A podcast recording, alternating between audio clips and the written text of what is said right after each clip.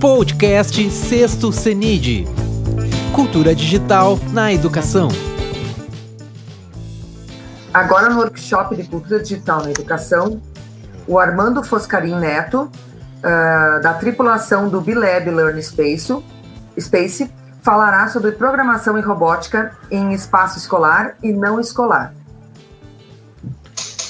Olá, pessoal. Eu sou professor sou formado em física, licenciatura aqui na Universidade de Passo Fundo. Trabalho em duas instituições nesse momento, o Bilab Learning Space e a Escola São Patrick. E eu vou falar um pouquinho com vocês sobre algumas atividades que eu desenvolvo nessa temática com programação e robótica em dois espaços diferentes, né? um espaço escolar e um espaço não escolar. Uh, então, eu acho que é, é legal falar a respeito dessas novas tecnologias, porque nós estamos uh, vivendo uma era digital. Nós temos acesso a muito material, a muita, fer muita ferramenta e está disponível para quase todo mundo. Uh, mesmo que não seja um computador ou um notebook, nós temos à disposição aparelhos, smartphones que são tão poderosos quantos e oferecem ferramentas para trabalhar com, com tecnologia digital. Uh, eu trabalhei alguns anos atrás numa escola pública aqui de Passo Fundo e mesmo sendo uma escola pública, muitos dos alunos tinham à disposição um smartphone. Então é uma ferramenta acessível né, dentro do possível. Nossos, nossos estudantes estão sempre conectados, cada vez mais conectados, uh, usam essa tecnologia do smartphone para tudo, jogam muito online, eles estão sempre trocando informações, passando uh, de jogos para fotos, vídeos, vários tipos de informações. Uh, Recentemente, né, a BNCC também traz algumas uh, reflexões a respeito dos, das tecnologias digitais e sobre como, sobre como utilizá-las em sala de aula. É uma, é uma característica nova essa, essa posição. E uma última consideração inicial seria aquela a respeito do fato que uh, as tecnologias poderiam ser uma, uma solução para todos os problemas. Pessoalmente, eu acredito que não seja uma panaceia, ou seja, não, não resolve todos os problemas da educação, mas são ferramentas que nos ajudam a atualizar a nossa proposta didática em vários espaços. Uh, como eu falava antes, a BNCC ela traz como competências essas uh, a utilização dessas tecnologias digitais. Uh, por quê? Porque para formarmos alunos críticos, eles têm que aprender a utilizar essa, essa tecnologia. E cabe ao professor, mesmo que não seja um hacker ou um, espe um especialista em tecnologias da informação, uh, guiar os alunos nessa, nessa, nesse caminho certo? Porque nós temos muita informação, nós temos acesso a qualquer tipo de informação na, na internet e nós vemos atualmente fake news, então eles têm que ser guiados, têm que saber utilizar essas, essas ferramentas com uma certa, uma certa clareza. Pois bem, como eu dizia antes, eu trabalho numa escola convencional, digamos assim, não é bem convencional, uma escola bem, bem legal, é a escola de ensino fundamental São Patrick. Uh, nessa escola, uh, o projeto didático prevê que se ensine física desde o sexto ano até o nono ano. Então é bem legal, bem diferente a, a proposta. E nessa proposta eu consigo trabalhar com elementos diferentes. É lógico que para sexto e sétimo ano não é uma proposta de ensino de física com muita conta, a gente não, não, não usa isso, é mais lúdico. E nesse ser um pouquinho mais lúdico, nós conseguimos implementar a robótica e algumas atividades uh, com ferramentas digitais.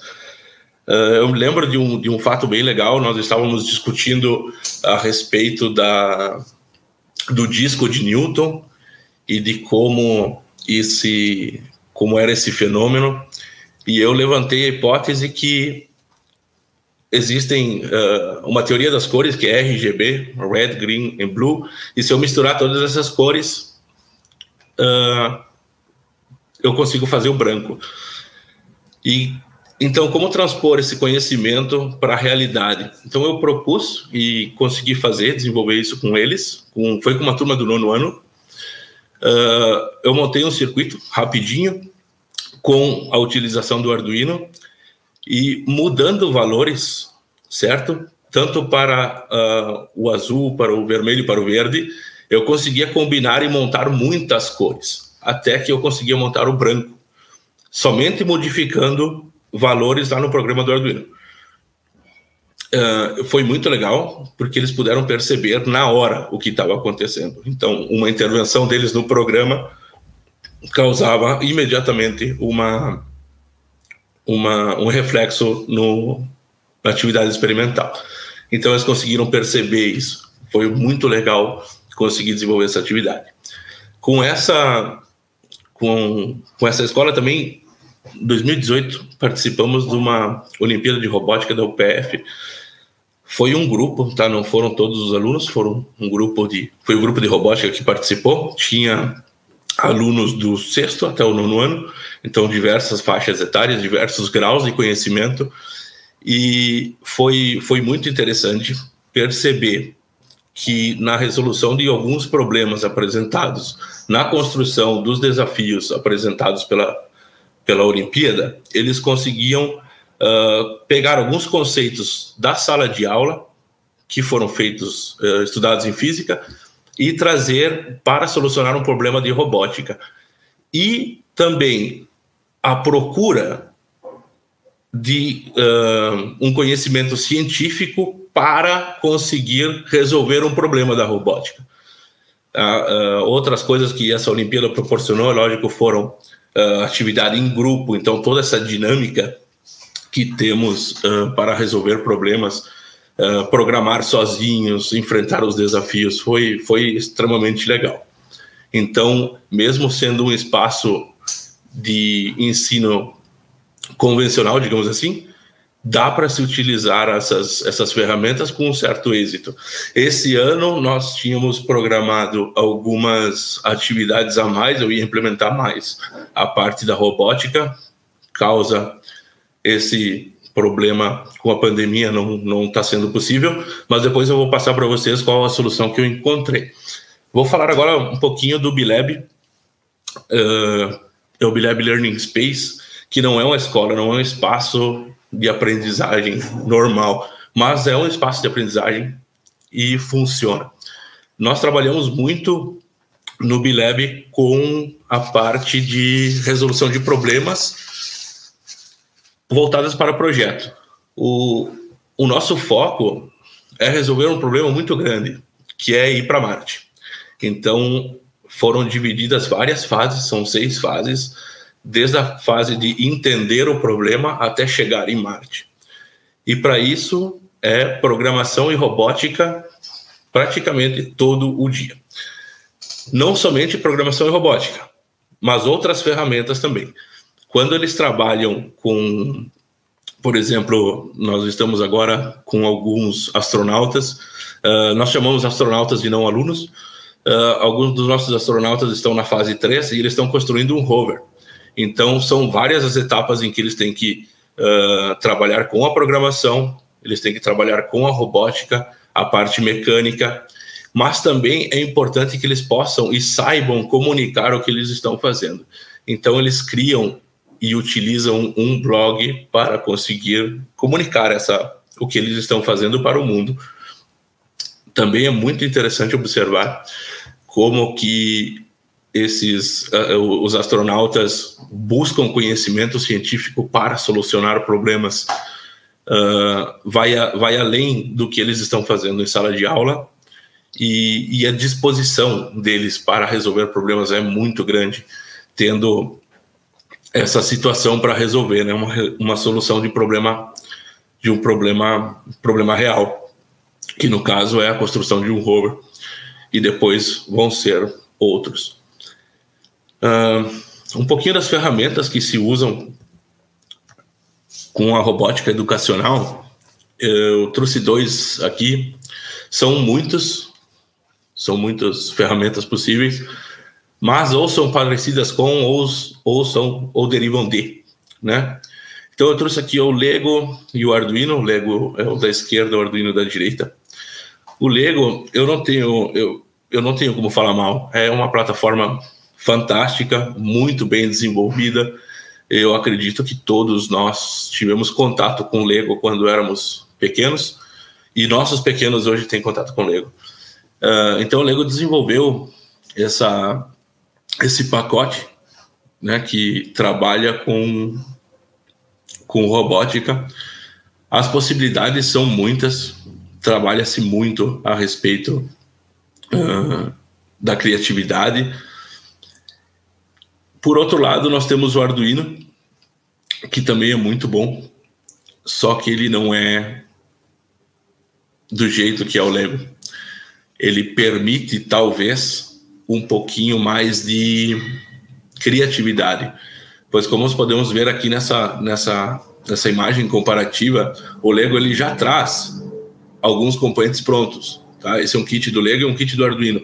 O kit do Arduino não tem absolutamente nada. É necessário criar tudo a respeito do, do robô que vai se construir com, com o Arduino. Quanto para o Lego, já tem tudo pronto. Uh, ele é mais fácil de ser utilizado. Outra, outro ponto que eu acho uh, desfavorável para o Lego é o custo, que é bastante elevado. Então, se nós tivermos que levar isso para nossas escolas, temos que levar em consideração, sim, o custo da compra de vários kits para que todos tenham acesso ao, ao, ao trabalho. Quanto ao Arduino, ele é, ele é muito mais muito mais barato. Enquanto no Lego falamos de algumas centenas, algumas uns milhares de reais, aqui falamos de centenas de reais com o Arduino. Uh, as diferenças entre eles não, não acabam por aqui, tá? Uh, essa aqui é a plataforma de desenvolvimento software do, do Lego. Como vocês podem ver, ela é bem intuitiva, muito fácil de ser utilizada, mas é proprietária. Você vai usar o Lego e para usar o Lego você tem que usar essa, essa ferramenta. Uh, pessoalmente, eu não sei se dá para usar outros programas para uh, utilizar o Lego. Geralmente eu vejo utilizar isso, que é muito bom. Uh, tanto é que eles têm uma parceria com o Meet e o Scratch. Né? Algumas, algumas coisas podem ser implementadas nessa plataforma também. Uh, a, o Arduino também tem suas plataformas de desenvolvimento. Alguns dizem que é muito mais difícil e posso até concordar em alguns aspectos. Uh, aqui, por exemplo, temos uma ideia do Arduino, tem um pequeno código de, de uma sinaleira aqui. Uh, ele se baseia na linguagem C, C++, e, e é por linha. Então, realmente é um pouquinho mais complicado com relação ao, ao Lego que traz blocos, são mais fáceis né, de visualizar. Uh, o legal do Arduino é que ele é uma, uma plataforma livre, é um hardware livre. Então, muita gente desenvolve a respeito do Arduino e temos propostas diferentes. Então, nós podemos passar dessa parte que é mais complexa ao Scratch for Arduino, que é uma plataforma desenvolvida baseada no Scratch do Meet Media Lab. Então, também é em blocos, também é fácil de, de, de entender. Por os mais pequenos é muito legal. Eles conseguem visualizar e trocar, em, trocar os blocos, eles conseguem trabalhar muito bem com, com Scratch for Arduino.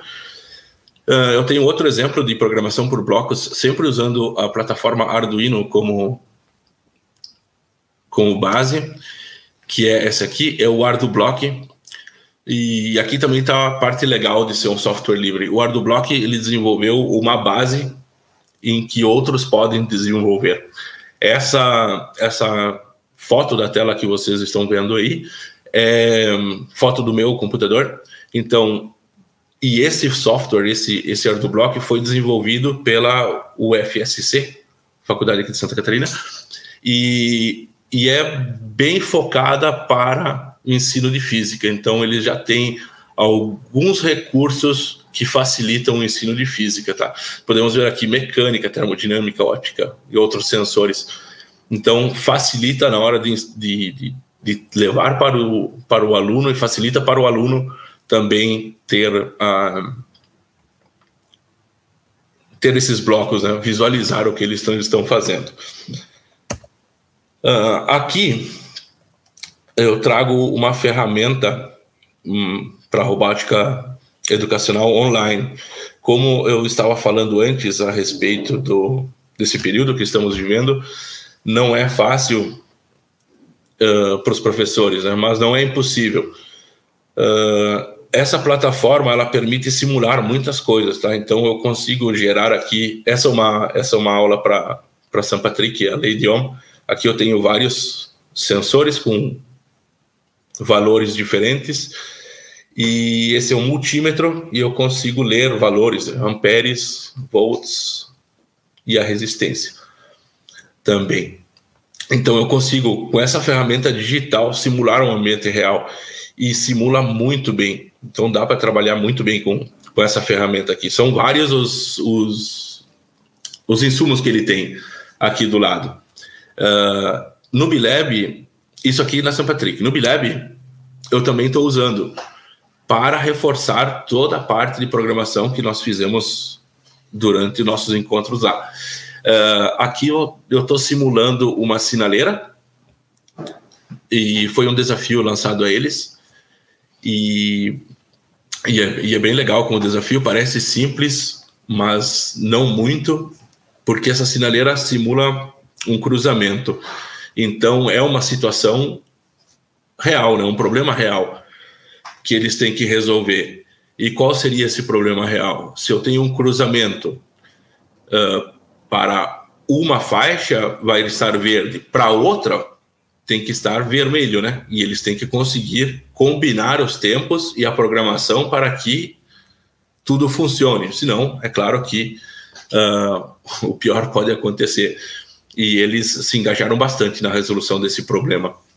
Uh, no Bileb, nessa terceira fase, como eles já tiveram um caminho bem grande na parte de programação, saímos lá do Scratch, fomos para o Scratch for Arduino, o, o ArduBlock e agora eles estão programando com, com, essa, com essa ideia, que é a ideia do Arduino, e aqui dá para simular muito bem. Uh, falha minha, eu não trouxe outro exemplo, mas a, essa plataforma ela tem disponível uma coisa muito parecida com o Scratch for Arduino, que é esse aqui, então dá para programar em código, dá para programar em código e também dá para programar em blocos. É bem, é muito interessante essa essa plataforma e é totalmente gratuita. Uh, também é possível fazer uh, aulas online, uh, salas de aula. Dá para desenvolver atividades bem legais com essa com essa com essa ferramenta. aqui algumas possibilidades da robótica educativa e projetos makers. Essas são fotos de uma atividade do, do ano passado no, no Bilab, nesse, nessa fase, que era a fase 2, eles foram chamados a construir uma estação meteorológica para enviar para enviar para Marte.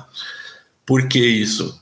Porque saber os valores da atmosfera é muito importante para o ser humano, porque nós sabemos que nós vivemos bem nas condições ah, atmosféricas da Terra. Então, o que, que eles tiveram que pesquisar? Eles tiveram que pesquisar uh, a respeito da pressão atmosférica, a atmosférica que é muito importante, da temperatura. Uh, eles também sugeriram, tá? Todos esses, todos esses uh, itens que eu estou trazendo para vocês foram sugestões deles, tá? Através de, de discussão, de pesquisa juntos, eles chegaram na, na conclusão de quais seriam os valores e qual, e que tipo de valores necessários para desenvolver esta, esta estação meteorológica. Uh, aqui tem alguns exemplos deles fazendo. Uh, tinha um monitor LCD que transmitia todas as informações.